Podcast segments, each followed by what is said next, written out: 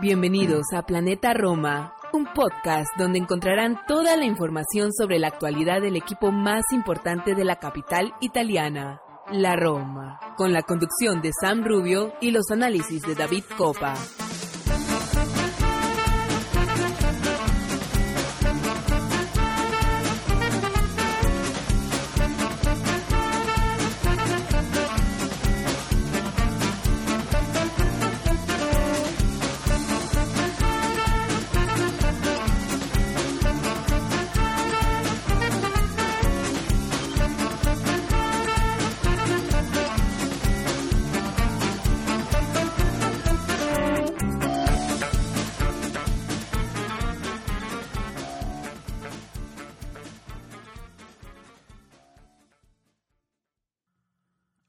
Tifosi y alorosi, y bienvenidos a un episodio más de Planeta Roma Podcast.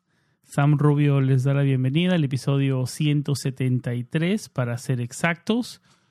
Eh, un episodio eh, que nos agarra ya en las etapas finales del Mundial, del Qatar 2022, y un gran Mundial, hay que decirlo, un, Mundial que yo, del que yo personalmente...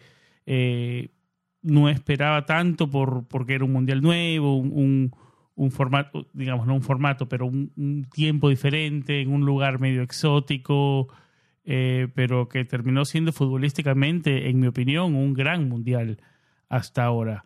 Eh, bueno, en este episodio eh, titulado Panorama Mundial nos vamos a enfocar, como siempre, en, obviamente en nuestro equipo, en la Roma, ¿no?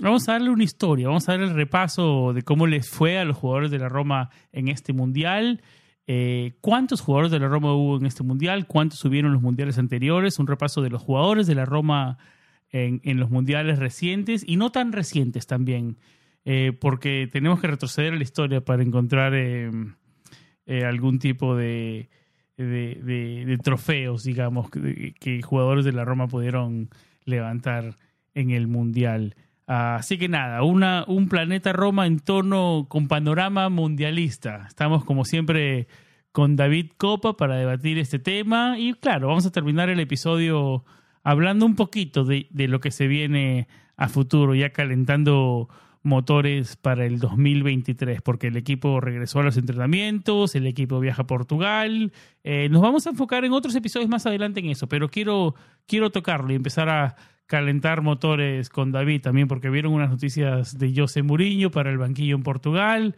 Así que nada, ya empieza, se termina el panorama mundialista y empieza el panorama romano a la vuelta de la esquina. Pero nada, vamos a una pausa, sin más introducción, regresamos con todo el material del episodio 173.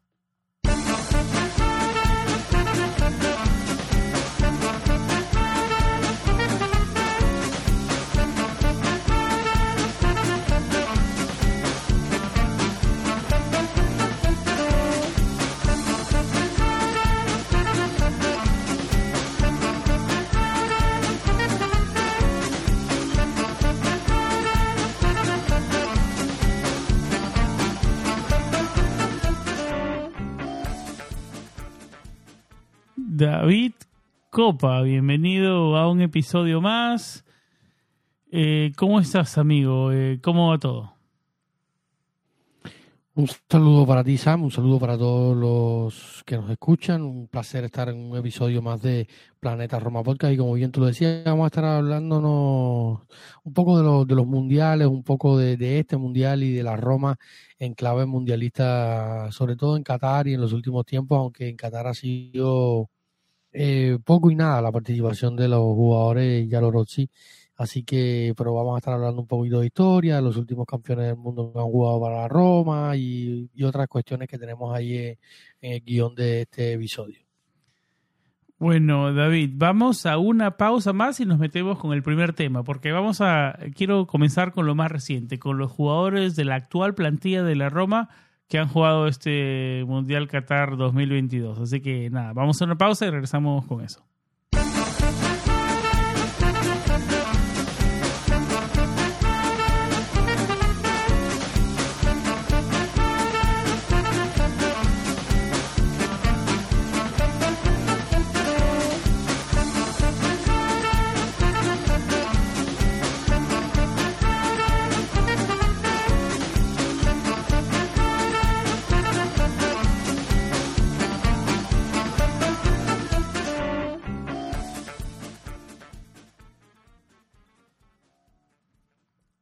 David, nos metemos con las actuaciones de los jugadores de la Roma en este Mundial de Qatar. Ya lo decías tú, ¿no? No fue un Mundial, digamos, o hasta ahora no viene siendo destacable, porque hay, un jugador todavía en la competición, eh, del que ya hablaremos, ¿no? Obviamente, Paulo Dybala. Pero quiero comenzar con Nicola Zaleski. Nicola Zaleski, Pablo Dybala, Rui Patricio, son los jugadores de la Roma, ¿no? No sé si me estoy olvidando de alguien, David, tenías cuatro tú, yo tengo tres. Viña. Matías Viña, Matías Viña de Uruguay, es correcto. Matías Viña eh, de Uruguay, que también vio minutos, ¿no? Eh, comenzamos con Nicola Zaleski, que tuvo un último partido complicado en la, derrota frente a Francia, ¿no? Eh, un mundial de aprendizaje para Nicola, que esperemos que le haya dado un poco de madurez, ¿no? Eh, ¿qué, haces del Mundial de, de Nicolás Zaleski? Yo creo que, o sea, habían ciertas expectativas con, con Nicolás Zaleski, pero bueno, siendo parte de una selección polaca que eh, en los mundiales últimamente llega con un caché. Se esperaba más de Polonia, ¿no? También, si no funcionaba el colectivo, era difícil para él, ¿no? Siempre se espera más de, de, Bolonia, teniendo en cuenta que en los últimos años ha tenido un referente como Lewandowski, que ha tenido jugadores importantes insertados en el primer nivel, tanto en, ligas de primer nivel como otras no, pero, pero son un país que en los últimos, y una selección que en los últimos años ha exportado bastante talento y ha aportado talento a, las ligas importantes y a clubes importantes que compiten por, por en competiciones de primer nivel y siempre eh, es un poco como Serbia, ¿no? Selecciones que tienen jugadores importantes, referentes y que luego falta ese, ese algo para, para llegar a, a estas grandes citas y, hacer, dar una buena cara. Yo creo que, que, que, Polonia fue más de lo mismo. Yo creo que incluso ah, superó mis propias expectativas, avanzando de, de, fase. Eh, y luego caen, ¿no? Pero yo no, yo no esperaba mucho realmente de, de, Bolonia, sobre todo porque había habido un cambio. O sea, contrataron a este entrenador, eh, entrenador portugués que estuvo en la Fiore, que ahora se me escapa eh, el nombre, que los dejó tirados. Eh, y luego tuvieron que traer a Paulo Sousa. Paulo Sousa, que en algún momento, perdón, que en algún momento sonó para, para la Roma. No hace mucho eh, tampoco, no hace un par de temporadas, sí. De la selección polaca, pero en medio de aquello eh, surgió eh, una opción de la liga brasileña, creo que fue el, el, Flamingo, ¿no? No, recuerdo ahora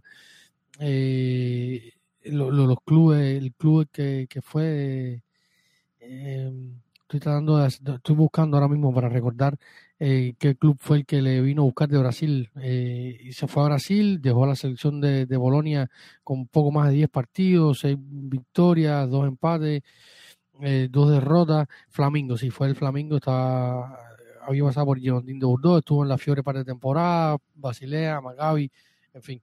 Eh, y luego se fue en medio del proceso que había asumido se fue y dejó la selección, tuvieron que, que, traer un entrenador nuevo, en fin, eh, un proceso complicado para la selección polaca que llegó al Mundial eh, y no esperaba, como te decía, no esperaba mucho. Y para, para Nico yo creo que, que, la, que lo que cuenta es más la experiencia, sobre todo teniendo en cuenta su último Pero se esperaba que luche el Polonia el segundo puesto, digamos, con, con México y en eso, en eso estuvo, ¿no? Y pasó y bueno, le tocó bailar con Francia, que es un rival complicado, ¿no? Sí, eh, era, un, grupo, era un grupo complejo.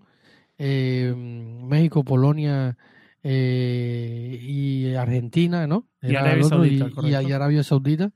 no, pero un México, un, perdón, un, un, cuadro, que un grupo que si tú eres Polonia ves con expectativas de avanzar, ¿no? Sí, teniendo en cuenta que Arabia es Arabia Saudita, hizo un gran mundial, sobre todo con esa primera victoria ante esa, Pero en esa primera victoria creo que cambió todo en el grupo, ¿no? Claro, eh, cambió un poco el panorama, le metió presión a los otros, eh, teniendo en cuenta que México llegaba mal. Para mí e, esta es una de las selecciones mexicanas que menos eh, me motivaba, o sea, me creaba expectativas, ilusión. en los últimos años, teniendo en cuenta de que los jugadores, o sea, los jugadores importantes no llegaban en su mejor momento, los, los veteranos ya estaban demasiado pasados, como Héctor Herrera, Andrés Guardado, eh, propio Víctor Moreno, que pasó por la Roma en algún momento. Entonces era un, era un, era un grupo que sí, o sea, a mí no me quedaba muy claro, pero siempre teniendo un poco de esperanzas con México, pensé que podían hacer un poco más y estuvieron hasta el último minuto eh, luchando el pase y o sea, pasa Polonia por, por un gol. Y, luego Zaleski dentro de todo esto, recordemos que Nicolás Zaleski eh, el último año, a partir de la de enero, febrero fue que comenzó a tener más protagonismo dentro de la Roma ante la imposibilidad de tener un lateral izquierdo que, creara mucho por ese costado izquierdo. José Mourinho le decía la oportunidad a Nicolás Zaleski que no había empezado bien la temporada con el fallecimiento de su padre, aquellas imágenes en, desafortunadas en redes sociales. Eh, se hizo con un espacio dentro de la Roma, siendo vital, sobre todo para la consecución del título de la Conference League, aportando mucho por la izquierda y se hizo con un puesto en la selección polaca y llegó al Mundial, fue titular en el primer partido, pero luego eh, se vio superado por, el momento, por la situación. Y, y chicos, estamos hablando de 20 años y, y poco más de, de 4 o 5 meses o 6 meses, si se quiere, dentro del primer nivel competitivo.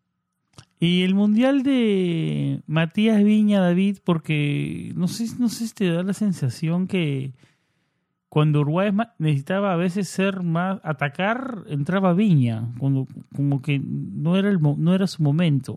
No, no, no sé cómo viste cómo viste el mundial del Uruguayo eh, complicado porque eh, fue un mundial fue un mundial complicado para... para... Uruguay en general no sí y un mundial que ya lo hemos comentado en, lo comentamos mucho en nuestro grupo de Patreon estuvimos bastante activos en estos partidos sobre todo que eran de madrugada algunos se levantaban otros no Dicho sea de paso, eh, un saludo a todos nuestros nuestros queridos Patreon, Ricardo Montilla, no sé si tienes por ahí la, la, la lista, Santos, sabes que soy pésimo por eso, siempre me recuerdo ya viene, ya viene, de algunos. Eh, Irving, Irving Sainz, eh, eh, Román. Quiero darle la bienvenida a nuestro último Patreon que se unió hace un par de días, Siegfried ¿sí? Blake. O sea que gracias a Siegfried Carlos, Sócrates Almeida, Diego Gómez Jurado, Elvis Cristian de la Cruz García, Aarón García, Mariano Bello, Consuelo Ruiz, Luis Ezequiel Álvarez, Derek Seculer, Robert, Roberto Roldán, Iván Moral, Morales Jarquín, Franklin Camargo, Gabriel Torres, Román Escorza, Cristian Rodríguez, Ricardo Montilla, Martín, Irving Sáenz. Así que gracias a todos. Y lo, dicho, comentamos mucho la, la eliminación de, de, de, Uruguay del Mundial, 0 a 0 en el partido contra Corea del Sur. Eh, luego pierden con, con, Portugal en la segunda, en, la segunda fecha. Eh, un partido que algunos jugadores salieron a criticar al técnico, a Diego Alonso, que, al final podría tener o no eh, más virtudes y menos y, carencias como todo. Pero al final yo creo que que, los metió en el Mundial. O sea, con el profe que, que, al que tengo una estima muy grandísima, uno de los mejores seleccionadores que he visto en, eh, en mi vida. Eh, ya estaba pasado, era un proceso que no avanzaba, había problemas de cuestiones futbolísticas, tácticas, eh, aunque un, era un grupo que estaba a muerte con él, pero no estaban saliendo las cosas. La Federación Uruguaya decidió eh, dar el cambiazo, trajeron a, a, Diego Alonso y al final terminan estando en el Mundial y, y luego eh, hubo problemas y, y, yo creo que, que, el mayor problema para, para Uruguay, eh, o sea, a título personal... Cuando quisieron que, acelerar con ganas ya fue tarde, ¿no?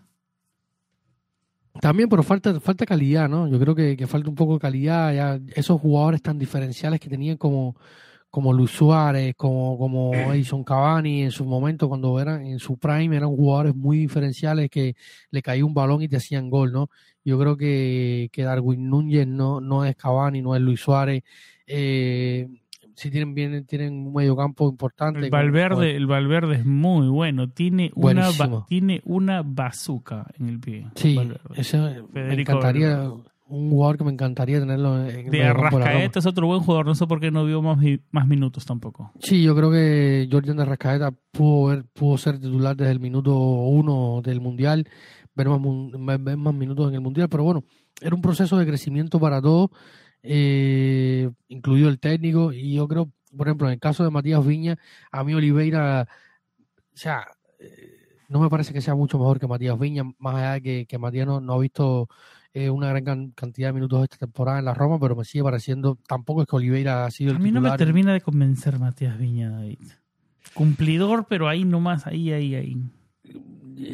Igual, o sea, no, no es un superdotado, pero bueno, luego, por ejemplo, mira, es que, es que no sé, no sé, llegó un, o sea, primer año en Europa, eh, la adaptación un nuevo Si la Roma tiene la oportunidad de salir de él en este mercado de, invierno, ¿sales de él o no? Yo no.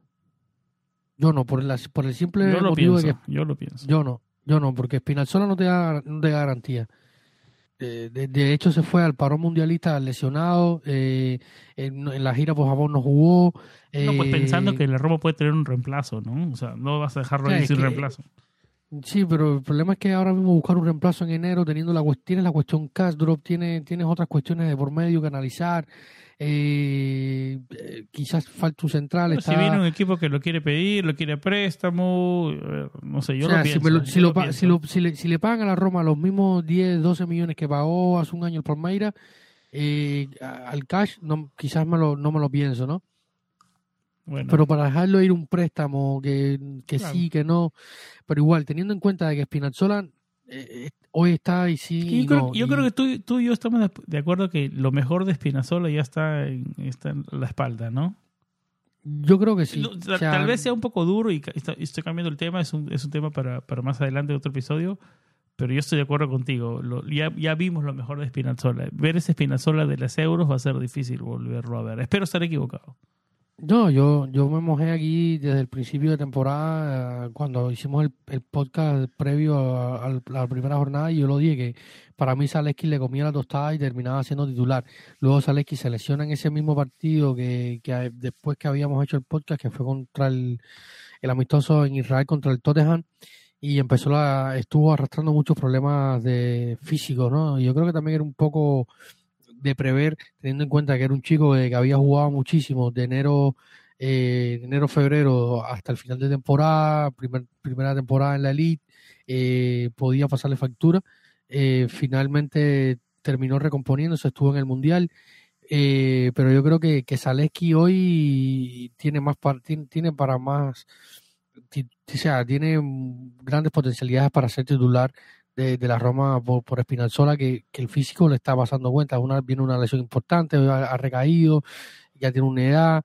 Eh, para ser un carrilero, su, una de sus mejores armas, si no su mejor arma, eh, era ese eh, el uno contra uno que tiene para superar la marca y llegar hasta el fondo, aunque su pase no, no, no es el mejor, siempre le, había tenido problemas con a la hora de, decidir en el área, de, de, incluso de pegarle y, tener eh, ver puerta, pero yo creo que ya a, sus 29 a sus 29 años de edad Spinazzola ya dio lo mejor. Eh, está muy difícil de que podamos ver quizás eh, esperar de que en estos seis meses de temporada que quedan pueda alzar el nivel, eh, encontrar ritmo y quizás buscarle acomodo cuando se acabe la temporada.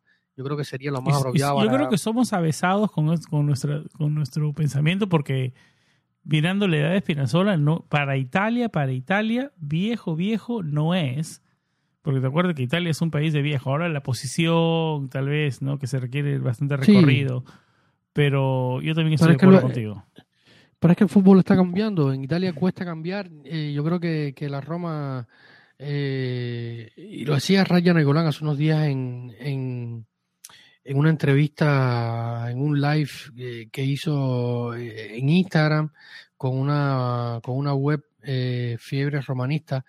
y lo decía que a él le sorprendió un poco las oportunidades que se le están dando a los jóvenes en la Roma, porque años anteriores esto no pasaba. Y, y esto hay que díselo a los Frenkie, que están teniendo la valentía eh, dentro de un... No, y a Mourinho también, ya lo hemos hablado. Sí, sí, Mourinho también, pero ya Fonseca lo había hecho. O sea, yo creo que. No, que pero Fonseca no lo hacía como lo hace Mourinho, no creo. No, claro, claro, pero eh, hay, hay, otro, ya hay otro trabajo detrás, otro recorrido, ha pasado otro. El punto es que los Freaking también han influido en esto, ¿no?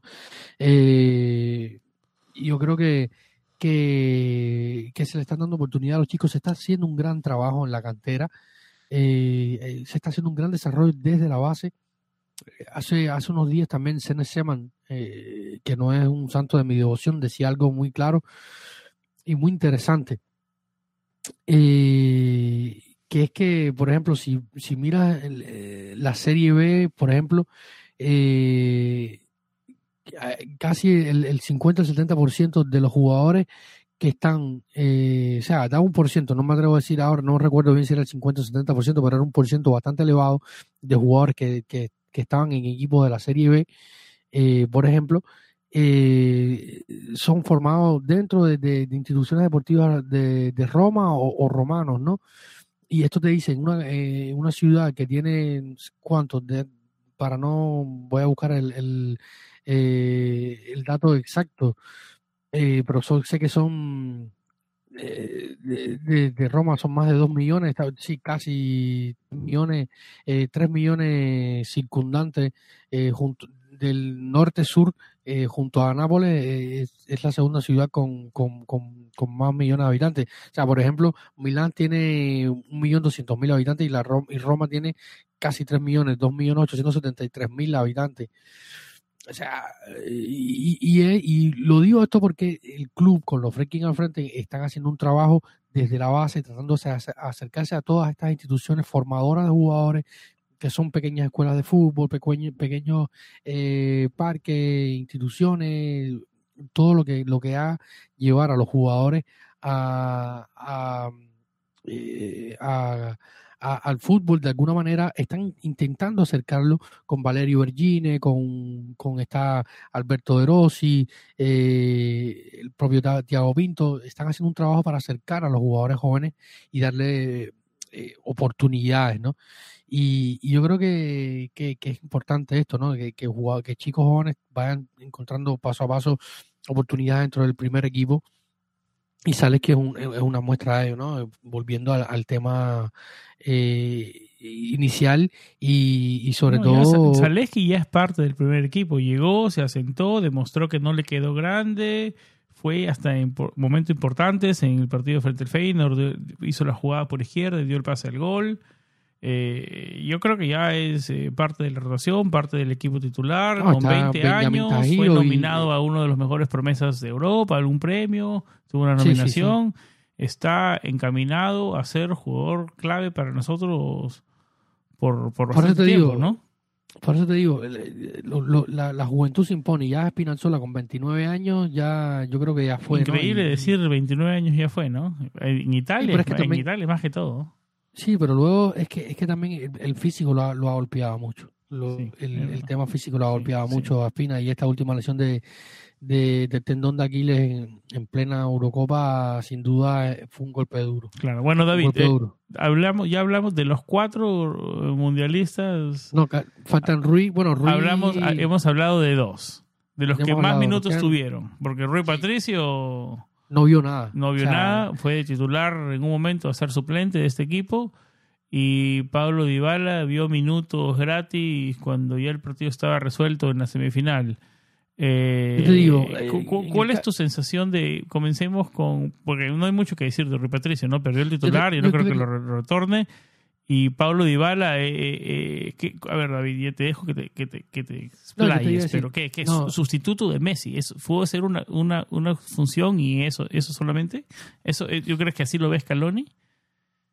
Mira, antes de meternos en el tema Dybala, que, es un tema que, que, puede tener más, más para hablar y para que comentemos, ¿no?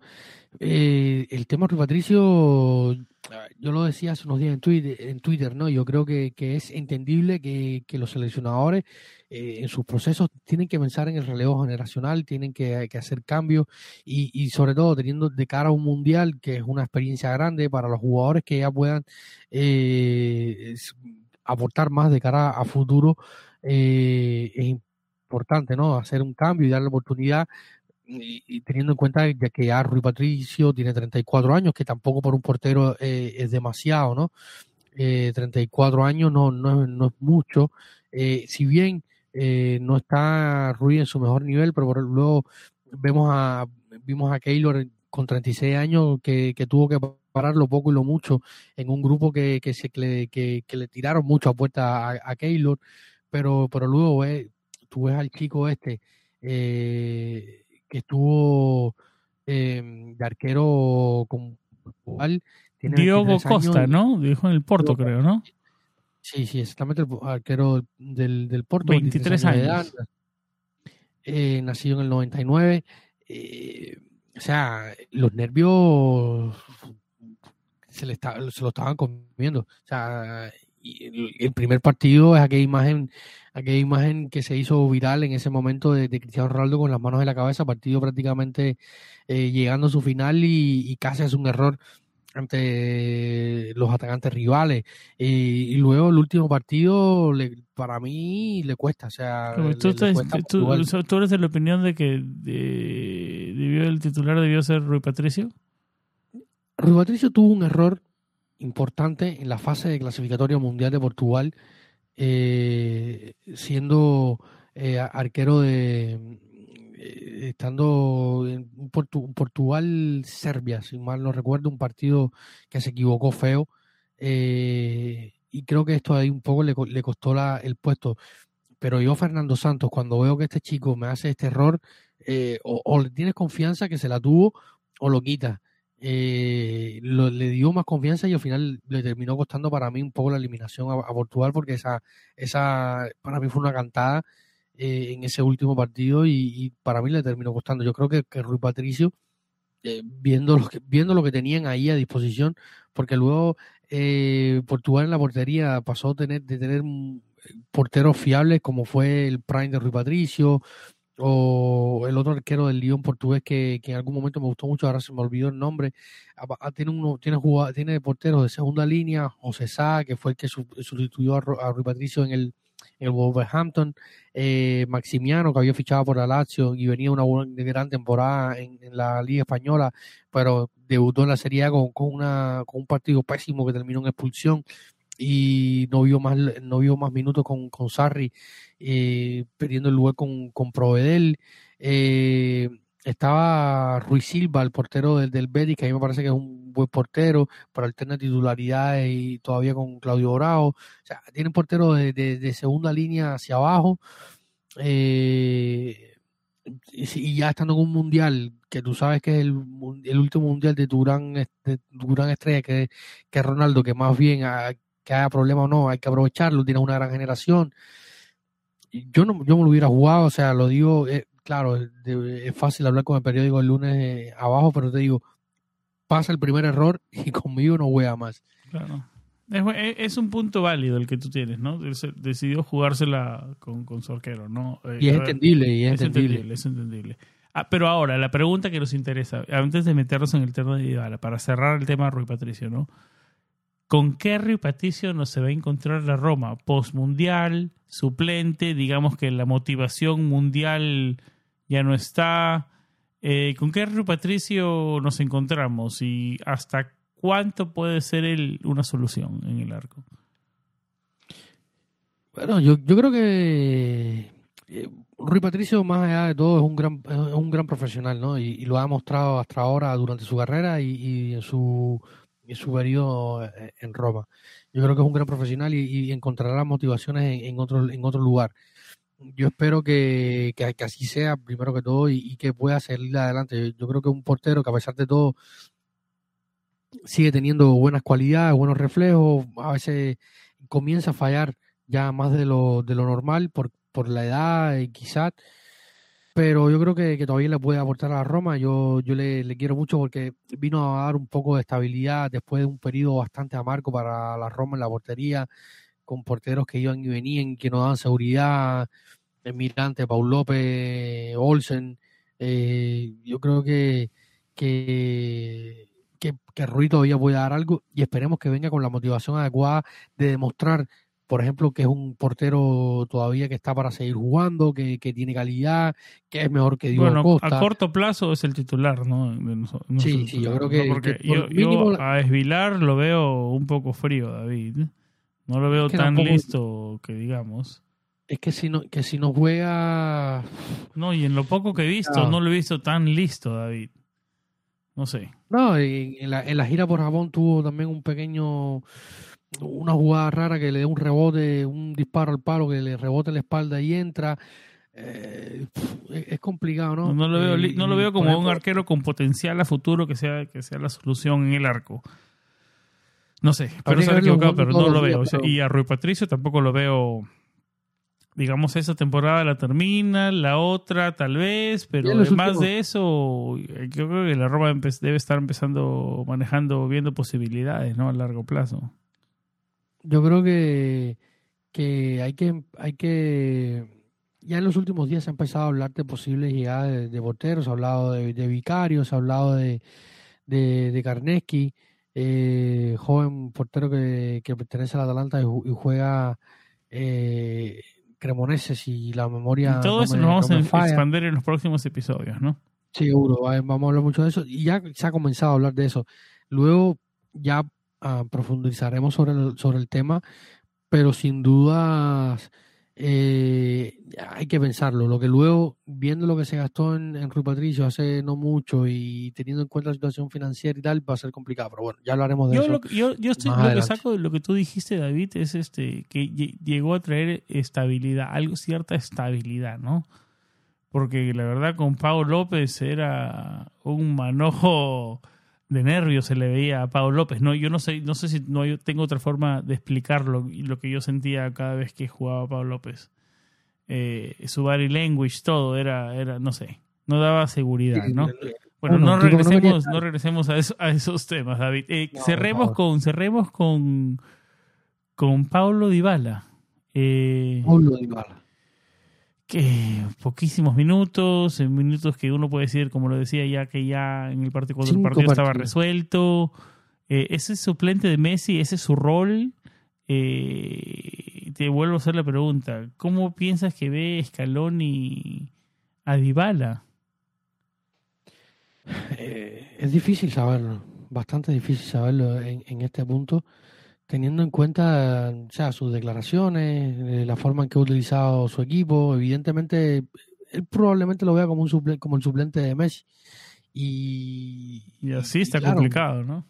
Tiene el, el- el lógico, pero claro, si, si sabiendo que tú eres el, el suplente de Messi que está teniendo un gran mundial, amigo, la vas a tener complicada para jugar, pero claro, yo creo que, que se pudo, eh, por ejemplo, buscar alguna solución más, ¿no? Eh, Thiago Almada, Ezequiel Palacios vieron minutos antes que, que por lo digo, alguna solución pudo ponerse. A lo mejor están pensando aquellas declaraciones de, de mundiales pasados cuando digo que era complicado jugar con Messi. No, no creo. David, no creo. Yo espero que, yo creo que no sé, no, pero, pero todo es posible que No, todo, eso se todo sacó, se podría sacó salir a- de contexto. Sí, yo claro que claro que se sacó a contexto, pero bueno, no sé qué qué, qué, qué de aquello, no sé, pe- pensar de alguna manera porque o sea, cuando tú Yo la única explicación que tengo es que lo ve como suplente de Messi, nada más. No, no, no le encuentro otra explicación. pero, no le encuentro pero, otra explicación. pero, o sea, cinco partidos en el banquillo sin un Pero, solo pero es el suplente de Messi. David. O sea, tiene, es, es su, es, su, es su posición. Es el Claro. plan B por si Messi se empieza Pero a agarrar la pierna. ganando- ¿Viste cómo comenzó el segundo tiempo con Croacia? Terminó el primer tiempo con la pierna. Como estábamos con Maxi. En el, Maxi es nuestro insider. Eh, Antes de que pase la bueno. no, antes de que pase la, las actuaciones ya sabíamos de la lesión de Messi. Está en otro nivel Maxi.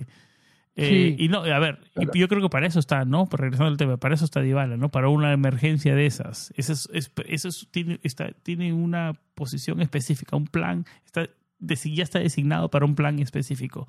Es la única solución que yo le puedo encontrar a, a- a la falta de minutos, porque estoy de acuerdo contigo, debería en papel jugar en, frente- eh, en, en vez de Almada, ¿no? Jugadores como Almada.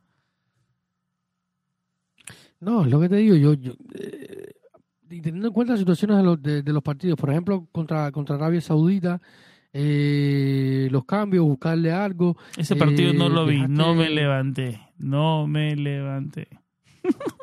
No, increíble, ¿no? Fue un, fue un partido increíble, pero, o sea, eh, sales con el Papu de titular, con Pared, eh, luego mete, metió, o sea, los cambios a mí fue un cambio de Enzo fundamental, eh, eh, Julián también. Sin ver ese partido, te digo, David, que le hizo bien a Argentina perder ese partido. Ya con el periódico de lunes, le hizo bien. Sí, no, no, ¿sabes, ¿Sabes por qué? Porque les mandó su cachetada del, del, récord de 30 y cuánto, 30 y cuánto de partidos, lo despertó. Le acá en el mundial, si no, te, si no, acá no vas a venir a cancherear. Si vienes a cancherear, te vas en primera ronda. Perdió con el momento preciso. a Italia le pasó en algún punto ese récord de tantas victorias, eso es un peso también un poco mental ahí y a veces estas derrotas también te, te espabilan un poco, ¿no? Y te, te hacen venirte arriba y, aparte sacar lo mejor aparte que Messi está descomunal. No, Messi está, cuando está en modo, Dios, eh, es imposible detenerlo. Y, y, por ejemplo, en este partido, cuando tú estás perdiendo 2-1 ya en el minuto 55, eh, oye, tienes que buscarle una vuelta. Y yo creo que, que era una buena solución, pero bueno, luego vienen el, el, resto el resto de los partidos, eh, ni un minuto, ni un minuto eh, yo puedo entender que sea la alternativa a, a, Messi, ¿no? Pero quizás a veces buscarle un poco una vuelta, hacer que, los dos, que tus dos mejores jugadores... Lo hizo cuando, ya, cuando ya está cerrado con Croacia. Claro, pero tuviste otros partidos para ponerlo. Eh, y no, claro, también el primer partido te, complicó y, y, quizás hubieras ganado los Es mejor para nosotros que esté teniendo pocos minutos, pero igual sea parte del equipo y, y si todo le sale bien a ellos de la celebración, que vengan motivados. Yo, creo, yo creo que sí, ¿no? Que, no, tenga, no tenga tantos minutos, yo creo que nos, nos hace bien. Me genera, me genera, un poco la duda de cómo está, teniendo en cuenta de que el contexto de Pablo es complicado, porque viene una lesión, venía una lesión larga, hizo todo lo posible por estar en el Mundial, apretó los dientes y, intentó eh, llegar al Mundial y, lo logró. O sea, y, te quedas, y, uno que es seguidor de la Roma se queda con, con ganas de más a lo mejor el hincha de la selección argentina en particular mm, que no sigue la Roma eh, no no no por ejemplo no vio esa última media hora que jugó eh, con, con, la Roma ante el Torino en un partido que la Roma estaba perdiendo y entró él y lo cambió todo a golpe de, puro talento es nuestro mejor mejor jugador lejos esa temporada. Los minutos que no no es ni cerca no es ni cerca. No años luz. Eh, y luego o sea cuando tú ves esa media hora te quedas con ganas de más. Y luego en el contexto en que está, eh, me preocupa un poco saber, después de tanto tiempo de, la lesión, pasar casi dos meses, en, casi un mes ha jugado eh, esos 25 o 30 minutos contra el Torino y, los últimos 15 eh, contra Croacia, cuando va a pasar de jugar casi nada en los últimos dos meses a cuando empiece enero lo va a jugar hasta el recreo porque sabemos que con la Roma Mourinho necesita que, que Dybala juegue y todo, y me preocupa un poco teniendo en cuenta de que el contexto de, de, Paulo es un contexto físico sobre todo. Yo creo que va a seguir eh, así, hay que seguir, hay que seguir manejándolo igual, así va a ser. Sí, claro, pero... Mágicamente no va a estar recuperado y va a estar 100%, hay que seguir manejándolo y dosificándolo. Claro, pero no es lo mismo saber cómo llega un jugador que ha jugado habitualmente algo y, lo has visto con el ritmo de partido, cómo puede estar, si puede aguantar o no, a que más allá tú cuando llegue se le va a hacer pruebas físicas, seguro. Demora más tiempo en eh, ponerse a nivel, claro, claro. Que si, si sale todo, por ejemplo, si sale todo bien con Argentina, se quizás coja algunos días más, celebraciones y tal. Eh, si no, igual va a tener unos días más de descanso. La Roma está eh, ahora en, en Faroa, allá en el Garbe, en Portugal, para la concentración, donde estarán unos días, luego pararán otros tres, tres, cuatro días para los días navideños, y luego eh, retoman los entrenamientos para empezar el 4 de enero. Eh, muy probablemente Pablo no esté para el 4 de enero contra el Boloña, pero eh, saber cómo vas a manejar a tu, a tu, a tu mejor jugador de cara a lo que se viene, ¿no? Eh, es a lo que me refiero. Cuando tú ves que el jugador tiene ritmo de partido, ha estado jugando, no, sí. Eh, pero bueno, yo, yo imagino también que estén en contacto con, con, eh, con constantemente los preparadores de la Roma y los de Argentina para saber cómo va la situación de Paulo. Tenemos algunos temas más en el guion porque quiero regresar a, tiempos pasados, hacer un poco de memoria de jugadores de la Roma. A, por- a eso, a eso iba. ¿Tienes algo que agregar de, de los jugadores de la Roma en este mundial antes de ir a una pausa y meternos de lleno, como se diría en inglés, a Memory Lane? No, yo creo que, que ya hemos hablado bastante de, de este, de estos cuatro jugadores que, que han estado en el Mundial representando a la Roma y, y nada, esperemos Y si te la tienes que jugar por el bien de Paulo para ti que, que, que se lleve su mundial. No, yo lo dije, yo lo dije desde el día uno. A mí me hace muchísima ilusión tener un campeón mundial en la Pero Roma. te han matado en. Twitter los argentinos. Está siendo Sí, polémico. porque hice, hice comentarios, hice comentarios no agradables y, y- y me han con el tema de, de la celebración y tal que, que se hizo después de la tanda de penales contra los Ah, contra los neerlandeses Y, y- y los, y, y lo- y los, y ellos no lo querían cancherear los argentinos para meterlo penal. Antes de Pero- meter el pues penal. sí, Pero es pero- pero- ey, igual tú-. Estás, a mil por pero hora. tienes que Estás a mil Mira, por no, el- mira, mi, mi, mi, mi, mi punto es el siguiente. Eh, siempre se va a utilizar lo- estas cosas para cuando pase lo malo, te la van a sacar. Ese es el número uno. Y el segundo, y el segundo lugar es que siempre eh, estas personas que se sienten a veces mejores que tú y quieren eh, eh, hacerte, hacerte sentir mal. Todo lo que pasó, conocemos Luis Van Gaal, ha ha hablado Si, mil veces. si no querían cancherear que- ellos en la caminata, ¿tú no viste esa toma que está de arriba donde están caminando hacia el penal y ellos vienen y se le acercan y te quieren lo que se, se ponían en su cara? mí Ya, pues, después de eso ya está bien. Después de eso, toma. o sea, Después de eso, si pierdes, aguántalas. Aguántalas, Sí. nada más. pero ya ganaste, ya pasó, ¿entiendes? Y, y, y tú tienes que ser mejor que el que el que, que el rival. Eh, Estos tipos no se, no se merecían ni siquiera eh, para lo, lo que para mí fue una burla, ¿no? Algunos dicen que fue una celebración, pero para mí fue una burla. Ni siquiera se merecen eso. Oye, se acabó el partido y, y me voy, como hizo Messi. Messi se fue a buscar al Yo Dibu. no lo veo una burla sí. tan grave. O, o sea, más, No más grave, una- más, más grave lo no- veo, no- más grave veo la patada de paredes a la banca suplente que se voltee. Eso lo Eso estuvo feo. Eso sí, Eso estuvo eso feo. sí, eso tal vez ahí sí está bien. Lo de la celebración, bueno. Pero el punto, o sea, no, no, a, mí lo que no, no me gustó, o sea, no, no me gustó y, y, eh, en Y el claro que si ves el ejemplo de, de Croacia unas horas antes con Brasil, Claro. Está, Claro, yo- ¿no? lo- yo pero, lo decía pero, pero, pero- pero no sé, yo no lo veo tan, mal. yo- igual, el punto es que yo no hago, o sea, yo parto de la, de la base de que yo no hago lo que no me gusta que me hagan. Ya ellos te jodieron a ti, o sea, te vienen media hora jodiéndote, incluso lo decía Dumfries, eh, que con, con, con Dybala, con Dybala, con Lautaro, que es su compañero de equipo, incluso fue a increparlo ahí, a decirle cosas. O sea, está feo, eh, que no tienen otra alternativa, se sentían perdidos y no sabían cómo iban a buscar ganar. Oye, ganaste, señorío, o sea, señorío, gané el partido, chao, te doy la mano y, y, Pero te eso ta- pasa tan rápido, milésima de segundo, los Por fotógrafos... eso mismo, una por eso mismo una te- cámara o de sea, fotos se toma que- 30 los- los frames en un que- segundo. O sea, los minutos, los minutos que tengo, los minutos que tengo para celebrar una victoria que he, lu- que he, suf- que he luchado tanto para obtener, me voy a ir a, o sea, a- ni le miro la cara, yo me voy a celebrar con los míos y mi- con mi afición y, y ni le miro la cara al rival, Eh, y menos cuando es un rival tan despreciable. Pero bueno, eh, era mi opinión y me atacaron muchísimo por, por- te por dieron con decirlo. palo, te dieron con palo. Sí,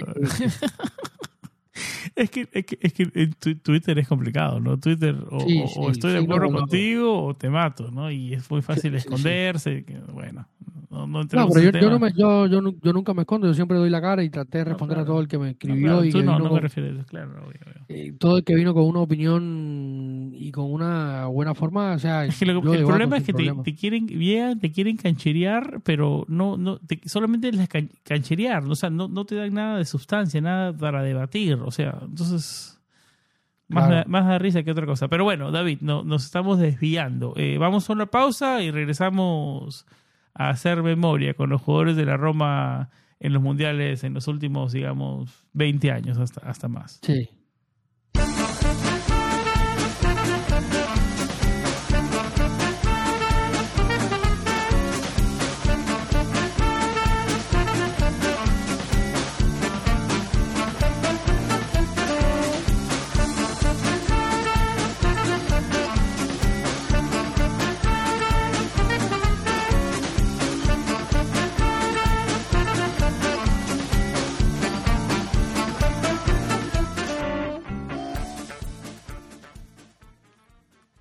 David, como lo decíamos, al Mundial de Qatar 2022 fueron cuatro jugadores de la Roma. Dybala, Rui Patricio, Zaleski y Matías Viña. Al Mundial de Rusia 2018 fueron tres. Allison, Federico Facio y Alexander Kolarov. Al Mundial de Brasil 2014 fueron cinco. Eh, Daniel Rossi, Miralem Pjanic, Maicon, Torosides y Gerviño. Eh, van bajando los números. Eh, ¿Piensas que eso tiene mucho que ver con el nivel de la Roma antes, esa época, es el nivel de la Roma ahora? Eh, ¿O no tiene eso mucho que ver el, la cantidad de seleccionados? Estamos entre 3, 4, 5, bueno, ahora 4. Eh, nos mantenemos parejos. Seleccionados de selecciones como Italia, como, como Brasil, como Argentina, importantes, ¿no? ¿Tiene, ¿Tiene eso mucho que ver, David, o no le das mucha importancia a eso como reflejo de, cómo va la Roma como equipo? Yo creo que sí tiene que ver. Eh, por ejemplo, tienes un ejemplo clásico cuando miras a, a Francia y ves que, que Teo Hernández y, y Olivier Giroud eh, están siendo protagonistas del mundial. Uno por ambos por, por, por, por, fatalismo, ¿no? Uno porque se lesionó el hermano que era eh, Lucas, el hermano de Teo, y el otro porque, porque Benzema también se lesionó, que venía a ser el balón de oro y a pesar de que no llegaba de la mejor forma posible, partía como titular ante Giroud, que había sido importantísimo en, la consecución del título anterior. Ambos se hacen con el puesto y, están ahí siendo jugadores, figuras importantes, ¿no? Eh, luego ves a, al propio Rabiot en Francia, ves a, a, no sé, al propio Paredes, que a pesar de que no ha estado al mejor nivel, ha, sido, ha estado ahí, Di María, eh, y son jugadores de clubes que, que, al final ganan, compiten en Europa. Eh, los, los, del Milan han sido campeones, eh, Milan, Giroud y Teo vienen de ser campeones de, como el escudo, en el escudo de la, Serie A. O sea, cuando tú tienes jugadores internacionales de peso, eh, habla de que tu equipo tiene buena salud y tiene un plantel fuerte, ¿no? Los jugadores, los mejores jugadores eh, siempre está, son jugadores internacionales y juegan con su selección pudieron ser más. La Roma pudo tener más jugadores en este mundial. Si hubiera ido Italia, probablemente hubiéramos tenido, no sé, eh, dos más al menos, eh, o tres, teniendo en cuenta la, la, la situación de, de, Saniolo o de Pellegrini y Cristante, que son los que más han estado, ¿no? porque si hubiera sido el mundial en noviembre, Italia hubiera estado, o sea, haciendo mundial en noviembre y, y, y, y, con Italia presente, por ejemplo, Spinazzola no iba a ir, Mancini no cuenta para, para Roberto Mancini, eh, a lo mejor hubiéramos tenido dos más y hubieran sido seis, si Tamo hubiera estado en buena forma hubieran sido siete, eh, o sea, y, y quizás, pero luego está a ver los minutos que tienen, porque en el, en el Mundial pasado tú me decías que teníamos a Facio que casi no jugó, Kolarov, eh, que sí fue titular, y Allison. Fue titular y capitán. Allison también. Eh, veníamos, o sea, tenemos el, uno de los mejores porteros, si no era el mejor portero del mundo en esa época, Allison. Estaba entre ellos. Kolarov, que tuvo un gran año con la Roma eh, esa temporada 2017-2018 que termina yendo al mundial fue capitán, incluso. Do, eh, dos de tres, gol. digamos, dos de tres titulares. Exacto. Y ahora mandamos cuatro y ninguno es titular. Claro. Y, luego, por ejemplo, el, el, último gol que marcó un jugador de la Roma en un mundial es el de Kolarov, en, en el mundial de 2018. Eh, de, de, allá hacia acá, nada. Y yo creo que, que, cuando tú tienes jugadores fuertes, estos jugadores fuertes son jugadores seleccionados internacionales y son titulares con, su, con sus selecciones. Y, si miramos más atrás, eh, lo, lo, podemos ver, ¿no? A, a, principios de siglo, cuando la Roma tenía una, un plantel importante, eh, puedes ver quiénes eran los jugadores que, que iban a los mundiales y, y, y, que hacían en los mundiales. Ese es mi próximo tema, eh. por ahí quiero ir porque para para tenemos que revocarnos hasta esa época, ¿no? 20 años, casi dos décadas para ver eh, jugadores de la Roma triunfando en un mundial, ¿no? Yo me acuerdo y, y ya voy a tener, empezar a tirar un poco de nombres, ¿no? Eh, Cafú levantando la copa del Mundial 2002, siendo jugador de la Roma antes de irse antes de irse al Milan. Siendo jugador de la Roma, levantó la Copa Mundial del 2002. Eh, un Cafú titular, un Cafú capitán. Eh, un Cafú que había perdido la capitanía de la selección de Brasil. ¿Con quién era el entrenador de antes de Scolari? El Luxemburgo, con Luxemburgo, Vanderlei Luxemburgo. Luego no llegó Luxemburgo al Mundial, eh, llegó Scolari y el capitán se lesionó, le dieron la capitanía otra vez a Cafú y bueno, eh, ya sabemos lo que significa Cafú, ¿no? no solamente para el romanismo, para el Milan, para el fútbol italiano, para la selección brasileña, para el fútbol mundial, ¿no? Eh, el 2006, obviamente, Francesco Totti, Simone Perrota, Daniele De Rossi fueron campeones mundiales. El 2002, como le decía, Cafú. El 98 se me viene a la mente Vincent Candelá. Eh, qué, du qué dupla, ¿no? ¿No? Candelá, 94 Cande Aldair. Can 94 Aldair, 2000, 2000, Candelá por izquierda, eh, Cafú por derecha. ¿Ah? Hay una, ¿Ah? hay una foto que si ¿Ah? ambos se encontraron en Qatar y lo comentábamos hoy tú y yo, ¿no? Y, y ah, o esos sea, de- dos, de- esos dos, de- ¿ah? de Vince- Vincent Candela y Cafú en los laterales a, a lo que hemos pasado, ¿no?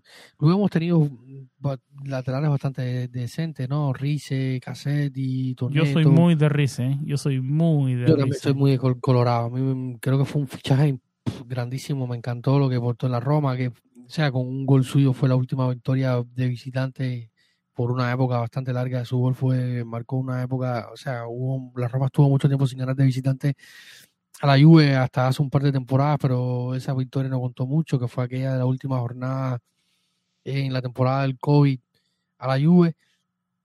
Pero quitando partido, ese partido eh, No, Rice no, estamos hablando de una, una década anterior, David. Claro, pasaron muchísimos años y, y fue uno de los buenos, o sea, y hemos sufrido mucho en laterales. Y recordar a Van Zandt, a dos campeones del mundo, uno del 98 y otro del 2002, que de, de- de temporadas conse- consecutivas. No, que jugaron Roma. juntos, que jugaron juntos en el año del Scudetto. Sí, sí, sí, eran los, los, los- los laterales titulares de la Roma del Scudetto de Capello, o sea, no, no, no hay nada que hablar. Eh, Eh, o sea, y, tenías, a, por ejemplo, tenías a Totti Montella que, habían sido en el 2000 eh, finalistas de, de la, de la Eurocopa. eh, o sea, tenías jugadores internacionales de peso. Emerson, que era titular también en esa, que era, estaba ahí en esa selección. eh, en fin, había, había jugadores, jugadores importantes a, a nivel de seleccionados interna- internacionales. Nakata, por ejemplo, que también era titular con Japón, que no es este Japón de hoy, pero que era un Japón que empezaba a marcar el camino. no, y Nakata eh, era su mejor jugador, era el- la, la- cara del fútbol japonés en el mundo, claro. Era su estrella y, y- y era un equipo, una selección, por ejemplo, Nakata en el 2000 estaba a dos años de, de que Japón fuera sede del Mundial y, y en fin, era, era una época donde la Claro, Roma ya en tenía el Mundial Nakata ya no jugaba en la Roma el 2002. Claro, no, pero, pero te quiero decir que... que De la Roma se fue una- a dónde se fue la Roma? Al Parma, creo, y después Parma. al Perugia. Sí. Mm, ah, Tengo que, que- que buscarlo. Pero al Parma sí que se, que se fue después de la Roma. Sí.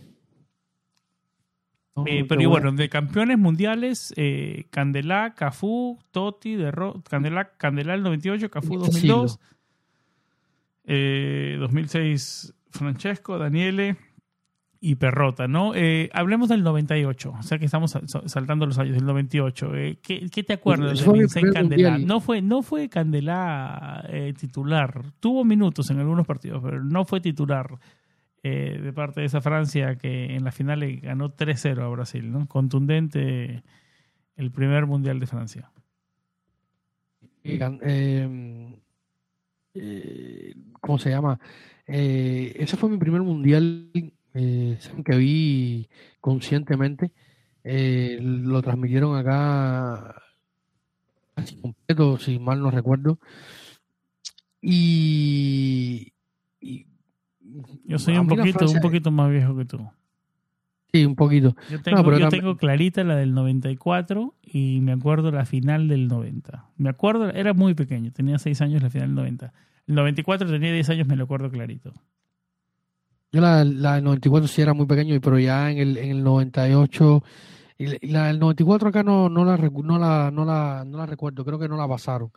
Pero la del 98 sí ya tenía 10 años y, la recuerdo perfectamente, vi la final aquella, eh, que con todo lo, que la envolvió, incluso tengo un amigo de, mi abuelo que hace unos años, eh, el año pasado estuvimos incluso hablando de eso porque él era periodista de, France Press y estuvo cubriendo la, final, eh, estuvo allá en el, en el estadio y le, le preguntaba, oye, ¿qué sabes de, aquel rumor que se corrió, eh, aquellos chismes que se decían de que habían intoxicado a, Ronaldo? Y, él dice que, él estaba bastante seguro de que, había pasado algo con, Ronaldo. Eh, bueno, de que había pasado algo con Ronaldo había pasado porque estaba vomitando y todo, ¿no? Sí, sí, sí. Se habló de una intoxicación alimentaria y evidentemente eh, sacaron de, de, paso al mejor jugador del, del, torneo. Y, recuerdo aquel partido. En ese partido jugaron, jugó Cafú, jugó Aldair también. Sí. Eh, esa final, no, esa final, me recuerdo que. dos romanistas titulares en esa final. Por el lado de la Roma. Y un suplente por el lado de, Francia, ¿no? Con Vincent Candela. Sí, o sea, éramos, éramos más protagonistas en esas épocas. Claro. No, y era también, por ejemplo, para, para Candelara difícil ser titular en Francia. Hasta estaba Vicente Lizarazu, que era para mí un lateral importante. Eh, Francia tenía un, equipazo. ¿no? Eh, Yuri no, Vicente Lizarazu, que fue estrella del Bayern Múnich por años. Sí, por años. Vicente Lizarazu. Tuvieron, una bandera del Bayern Múnich por años. Sí, tú, ahora no recuerdo el lateral derecho que también, que no me acuerdo si era Christophe Dugarry. Eh, no, no, no, no, no. Tuvieron, ellos tuvieron otro lateral.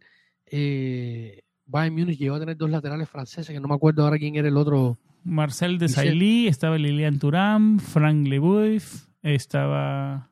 No, a ver, eh, le voy a tener que buscarlo, David. Sí, voy a buscarlo en este mismo instante porque recuerdo en la final, eh,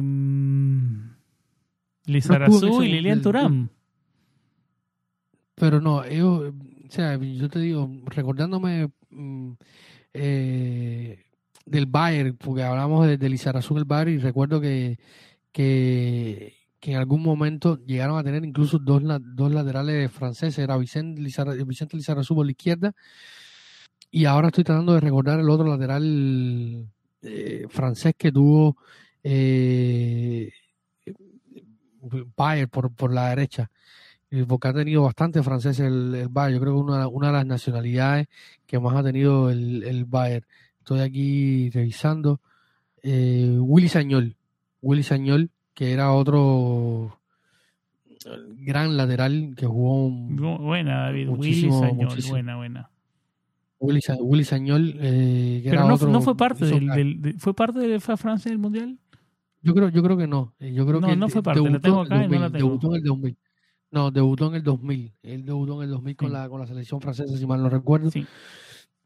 Pero hizo carrera importantes eh, en el Bayern. Era Vicente Lizarazu por un costado y Willy Sañol por el otro. Era eh, tremendo. Y Francia ha sido siempre un país de, de muchos laterales, ¿no?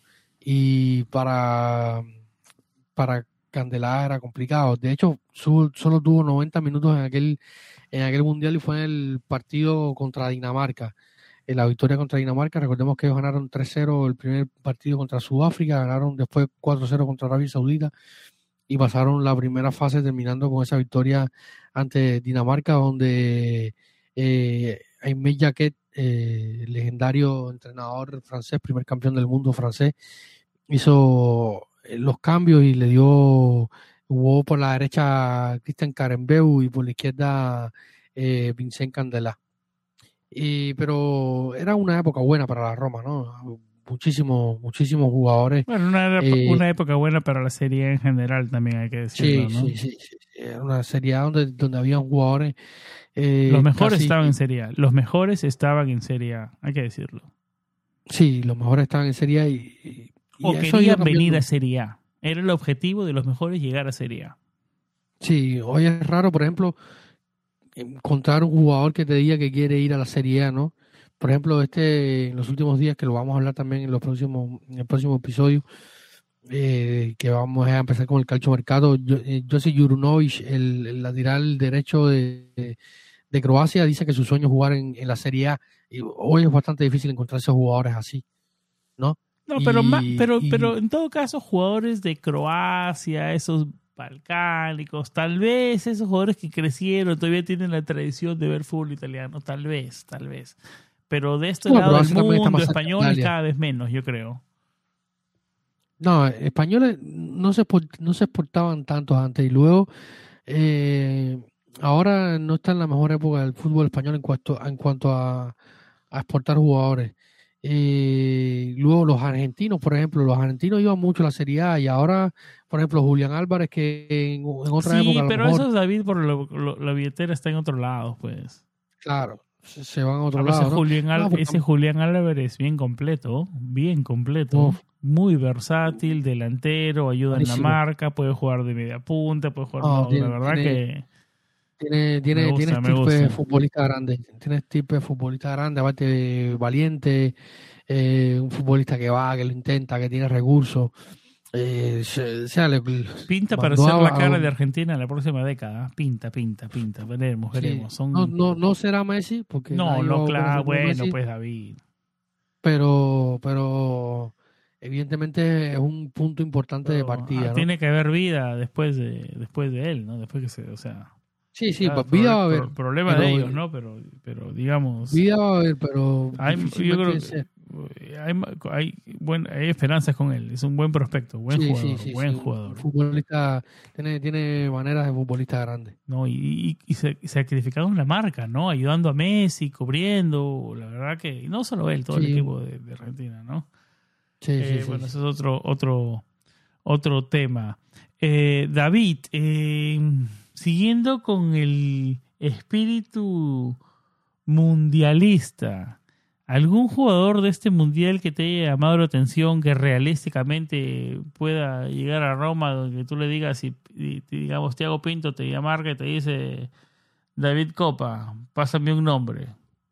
¿Tienes algunos ojeados? hay, hay, mira, Livagos y el portero de, Croacia me encantó. Si tuvieron, teniendo en clave, teniendo en cuenta la, situación de la portería futuro, Livagos me encanta, pero bueno, pero también traer a jugadores que tuvieron un buen mundial, no, tenemos que ir muy lejos.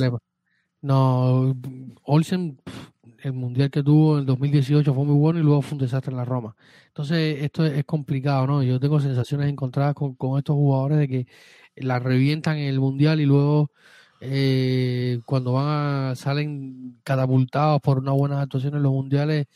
Están en el environment con jugadores que ya vienen jugando, eh, con jugadores que hablan su idioma. Eh, sí, sí. que vienen jugando. O sea, es diferente llegar a un nuevo país, otro, para muchos un nuevo idioma, un nuevo estilo de vida, una nueva alimentación, o sea, no, no, estás comparando manzanas con manzanas, ¿no? y tener que rendir todos los fines de semana.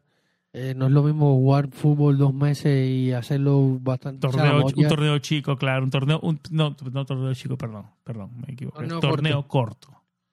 Sí. Es difícil, es, diferente jugar un torneo corto, torneo largo, totalmente diferente.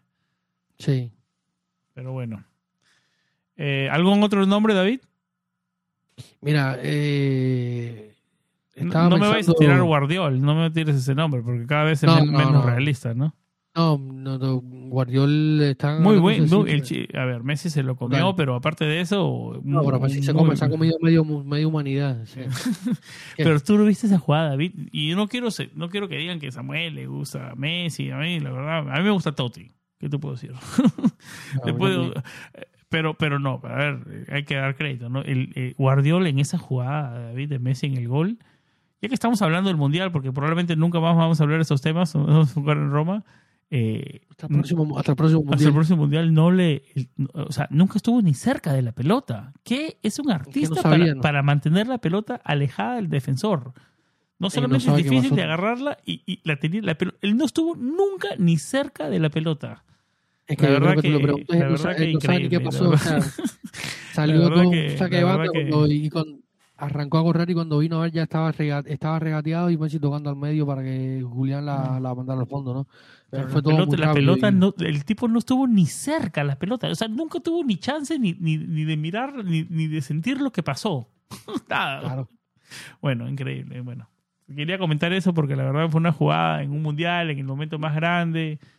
Eh, el, otro, el, otro, el otro jugador que, que me ha gustado mucho es el mediocampista eh, del Marruecos.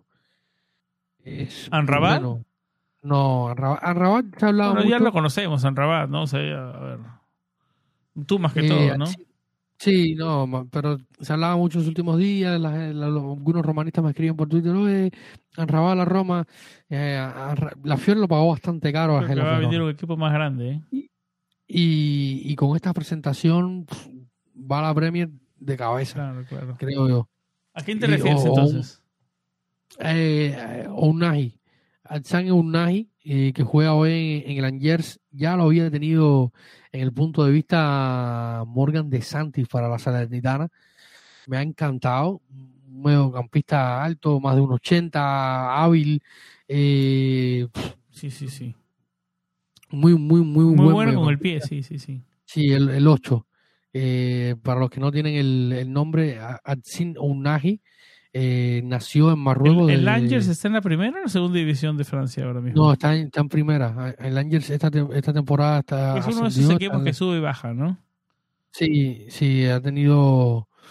Eh, ha subido, ahí está con su compañero Sofian Bufal, que en algún momento Bufal parecía que iba a ser la gran estrella de, esta, de, de este Marruecos pero, y por ejemplo, está otro mediocampista que, en algún momento sonó bastante para los que más siguen la, Bundesliga, en el Angers, está eh, Nabil Bentalet, eh, lo tiene que haber escuchado en algún momento. Y, y a mí Unai me ha encantado. Yo creo que, que si tuviera que apostar por un mediocampista, eh, hoy evidentemente eh, los números y los costes de la operación serán eh, bastante diferentes a lo que hubieran sido antes del Mundial eh, o, en el verano. Pero es un mediocampista que, que a mí me encanta. se habla Hoy se habla del Barcelona, se habla de... Lo hace muy difícil competir, claro. Claro, va a ser bastante difícil competir. o sea, su cifra tiene un, el coste, o sea, según Transfer Market cuesta unos 3, 4 millones, pero evidentemente va a costar bastante más. El Angers va a pedir bastante más por, por ello.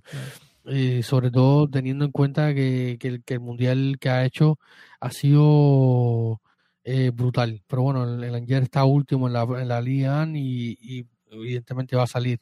No, pero, que, este si, tú eres el jugador que te lleve un, equipo como la Roma, algo atractivo, un entrenador como Mourinho también tiene, tiene su atracción también.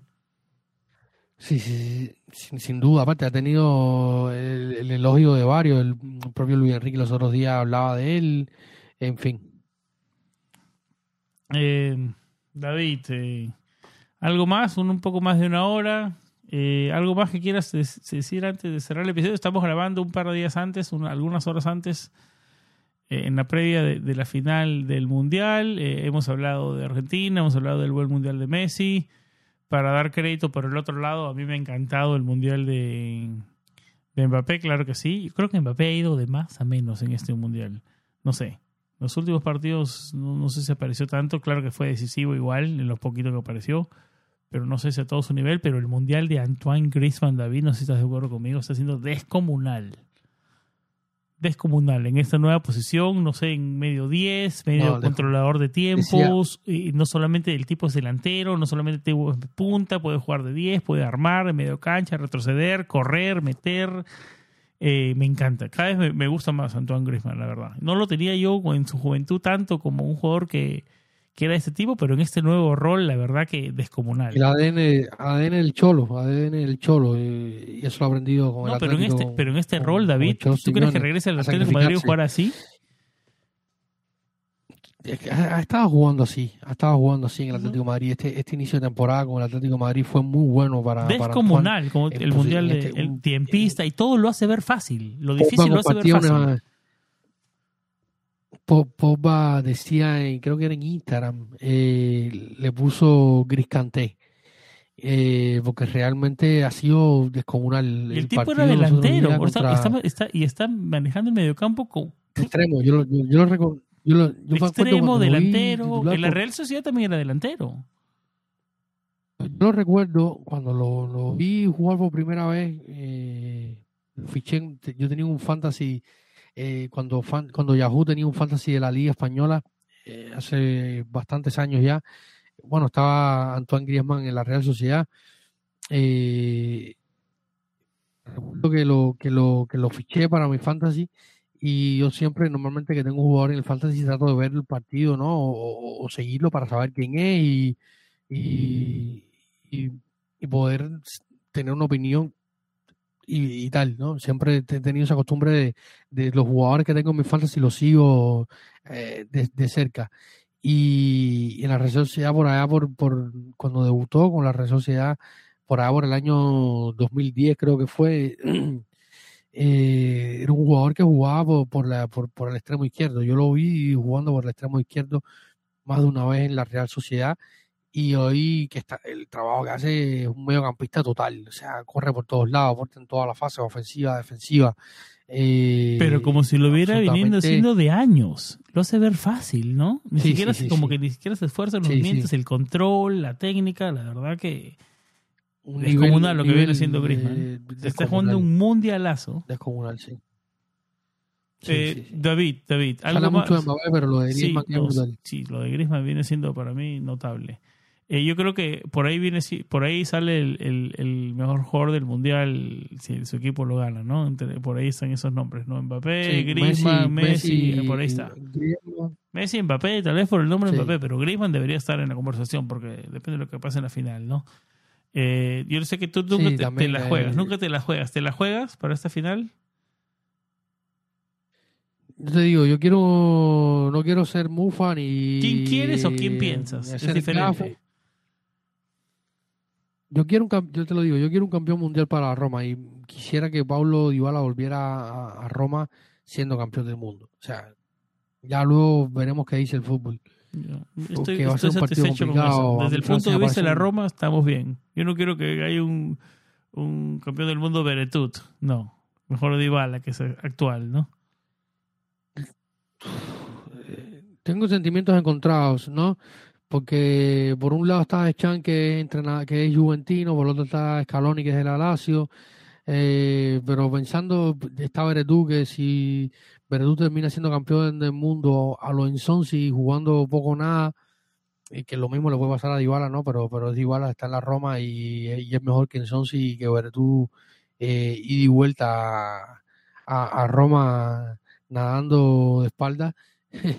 eh, porque si termina siendo Veredú eh, campeón del mundo dirán que por qué lo dejaron ir, que al final estuvo en la selección y está en la selección porque seleccionaron, seleccionó hasta el que maneja el bus en, los campos elíseos en, Francia, ¿no? Pero yo quiero, yo quisiera tener un campeón mundial en, la Roma. ¿Ves, ¿Le ves la final resolviéndose en 90 minutos, yéndose al largue? ¿Cómo la ves? Porque usualmente las finales, y especialmente la final del mundial, nunca son atractivas, de vuelta, se ve un gran fútbol, más bien se ven equipos cerrados, conservadores, que no quieren cometer errores, ¿no? Eh, no sé si estás de acuerdo conmigo, pero... creo que se define en 90 minutos. ¿Crees que se define en 90 minutos? Se define 90. Sí. Me sorprendería que fuera penales. Yo creo que es un partido que se, que se resuelve en los 90 minutos. Creo que se va a alargar, no sé. Vamos a ver, veremos, veremos, veremos. Eh, ¿Cómo nos va en el scorecast, David? Bueno, no, ya lo dejaste de lado. pero hasta aquí, perdóname, perdóname. Que nunca, siempre, pierdo el link, pero hasta, hasta un momento yo estaba llevando, ganando, ¿no? Estuviste de líder, estuviste de líder muchas, muchas jornadas. Estamos ahí. Hasta que lo abandoné. en primer lugar Martín Villalba. Martín Villalba está en primer lugar. Eh, le mandamos un saludo. Irving Sainz ha hecho una remontada comunal. Nuestro score es que el ganador se va a llevar una, una camiseta de la Roma la temporada pasada eh, y ha estado muy peleada, aunque algunos chicos no estuvieron, algunos se fueron quedando por el camino, pero los, eh, los dos partidos que quedan se, se, se, define, no, tú todavía tienes oportunidad de ganar. Aunque Ah, no tienes la camiseta, porque bueno, nosotros somos los que la, la repartimos, pero Mándame el link, Eh, mándame el link, que me pasé eh, buscando, me mandaste, me mandaste un text por interno, me dijiste, no te olvides de jugar en Scorecard, pero no me pasaste el link, y siempre pierdo el link, y nunca lo grabo. es que yo juego por la app y tú juegas por la, por la versión web. Eh, y luego está, eh, está ahí, está Martín primero, Irving Sanz segundo, que hizo una remontada espectacular, aceptó lo- el resultado exacto del partido con el partido Francia eh, Francia Marruecos. se llevó los ocho puntos y se puso ahora a segundo lugar y luego estoy yo con, en tercero y estás tú cuarto. Yo Luego estoy el cuarto sin jugar de- la última ronda. Exactamente, está cuarto sin jugar la última ronda. Eh, por ahí un saludo a Alex Murilla, que nuestro querido Alex, que, que se quedó por el camino, le fue pésimo. Si, si alguien podía llevar. No solo él, sino a su lo- querida lo hizo. España. Sí, no, porque ya fue, al principio le fue un poco mal y después jugó bastante arriesgado, con pronósticos arriesgados y no le fue bien. Pero bueno, será pa- para, para el próximo. Igual tenemos un scorecast de la Serie A, todos los que nos están escuchando, si quieren sumarse al scorecast de la, de la Serie A, bienvenidos, nos piden y le mandamos el link para que se sumen. Ahí Nos estamos escriben por Twitter, estamos Jorge, en eh, y- planeta-roma, así en Twitter o en, o en Instagram, nos pueden escribir por ahí para conectarnos y los Este agregamos a las corcas. Este scorecast de la Serie A es más, es más eh, una prueba. Ya el año que viene quizás haremos uno más, más serio de, para, para quizás con algún premio, pero sí también tenemos un fantasy eh, de la de la Serie A de la Roma. Y que a partir de ahora todos vienen con premios, también. David. Hay que dar premios. Libro, un libro de todo. tío, Ahí vamos viendo qué premios, pero siempre se sacan premios. Premios digitales. Sí, vamos- vamos a ser, premios digitales. Yo creo que es una, buen- una buena forma de alcanzar más, Sí, más lugares. también. Sí, sí, sí. Y tenemos buenas, tenemos buenos premios digitales. Tenemos un, par de buenos documentales. eh, tenemos bueno material digital también. Sí, sí, sí, sí. Vamos a ver si podemos, que sea, dar premios, aunque sean pequeños, pero para que sirvan de motivación a que sigan participando. Este año hemos superado bastante la participación en, en la en la en el fantasy de, de Planeta Roma. En fin, yo creo que que, que, que vamos bien y nada, esperemos que que, se, que sigan participando, interactuando con nosotros. El último episodio de preguntas y respuestas gustó muchísimo. Ya en estos días tenemos otra vez el episodio de los, de, de los periodistas y la prensa en torno a la Roma, que voy a estar ahí con Mateo. Se vienen Eh, amistosos en fin, de la Roma, un- el Cádiz, Casapía, el RKC Wildwick, eh, de barrios pequeños, pero ya la pretemporada empieza a avanzar. Ah, David, perdón que te interrumpa, Sí. pero ¿qué esperar? No de la Roma, ¿qué esperar de Planeta Roma en las próximas semanas? Porque el próximo rival que cuenta es el Boloña, enero 4. Eh, hacemos un episodio en la previa y una previa Sí, ahora Roma queda- Boloña, ¿no? Ahora porque ahora sí nos tenemos que poner las No, pilas ya el para el pro- mundial, ¿no? Ya comenzó la eh, comenzó los entrenamientos, comenzamos los micrófonos también nosotros. Sí, tenemos, como decía, tenemos el próximo episodio con, con Mateo, que se lo debíamos eh, ya agendado. Está el episodio agendado con Mateo Di Mango para hablar un poco de la prensa y los periodistas en torno a la Roma y, y también en clave calchomercato. Tendremos un episodio también especial y exclusivo para Patreon con, con Santi la próxima semana eh, sobre Luis Enrique y su historia en la Roma, algo que nos ha pedido Irving Sainz. También tendremos ya el primer episodio, eh, entre estos dos episodios también tenemos un- eh, ya los episodios de, de los amistosos, de la Roma, calchomercato, actualidad, vamos a estar hablando de, de muchísimas cosas. De lo Nos que se vol- viene por- poco a poco por- nos, nos volvemos a enganchar, David. Ya lo que, Y- se- lo que hace una semana se veía tan largo, ya, ya se ve la luz al final del túnel. Exactamente, y también tenemos el episodio, el clásico episodio de, de fin de año, donde vamos a hacer el resumen del 2022, vamos a dar nuestros mejores jugadores, los mejores momentos. Ese probablemente eh, llegue los últimos, dos, los últimos dos días de- del año, ¿no? Usualmente llega. Sí, sí, probablemente para los últimos días del año. eh, vamos a los últimos, los últimos cuatro o cinco días del año, vamos a estar ya presentando el episodio de resumen del 2022 de Planeta Roma. No solamente se viene material para el episodio abierto, sino también se viene mate- muchísimo material eh, para, Para Patreon. para Patreons. Estamos debatiendo también y pensando hacer episodios un poco más largos para Patreons. eh, así el contenido es un poco, un poco el valor es un poco mayor también, ¿no? David, ¿algo más que decir antes de cerrar el programa? No, eh, ya creo que hemos eh, hablado bastante, cubierto bastante información y nada. Un saludo a todos, gracias por escucharnos. Recuerden que si quieren ser Patreon de Planeta Roma, solamente desde su, desde su dispositivo móvil descargan la aplicación de, de Patreon o simplemente por eh, la web eh, patreon.com slash planeta Roma y ahí podrán encontrar nuestro espacio y suscribirse a las diferentes opciones que tenemos para hacer Planeta Roma y aportar o, ser un miembro más activo de esta comunidad, aportar algo para que nuestro proyecto siga adelante, siga existiendo y también interactuar con nosotros y tener algunos beneficios en cuanto a Planeta Roma y contenido se refiere. Ya lo dijo David eh, y ya lo dije yo también, eh, calentando micrófonos porque ahora sí, eh, no solamente la Roma llena de fútbol, nosotros vamos a darle con todo eh, con el contenido para ustedes y sobre todo para nuestros Patreons, ¿no? Que nos apoyan y son la razón y el motor y la gasolina que nos hacen para seguir adelante, ¿no? Yo creo que por acá vamos cerrando el episodio, un aroma mundialista, uno de esos episodios raros que no pasan muy seguidos, pero que y que queríamos hacerlo hace algunas uh, ya algunos días, hace unas semanas y felizmente se dio antes del final del Mundial, porque ya después, del, como lo conversaba Juan Villa, después del, Mundial, no sé si tenía mucho sentido. Estoy contento que al final pudimos hacerlo, ya en los próximos nos metemos 100% en las actualidades del, del, equipo y el regreso al fútbol. Eh, por aquí vamos cerrando el episodio, siempre con vibras positivas y como siempre, lo más importante, Forza Roma. Chao.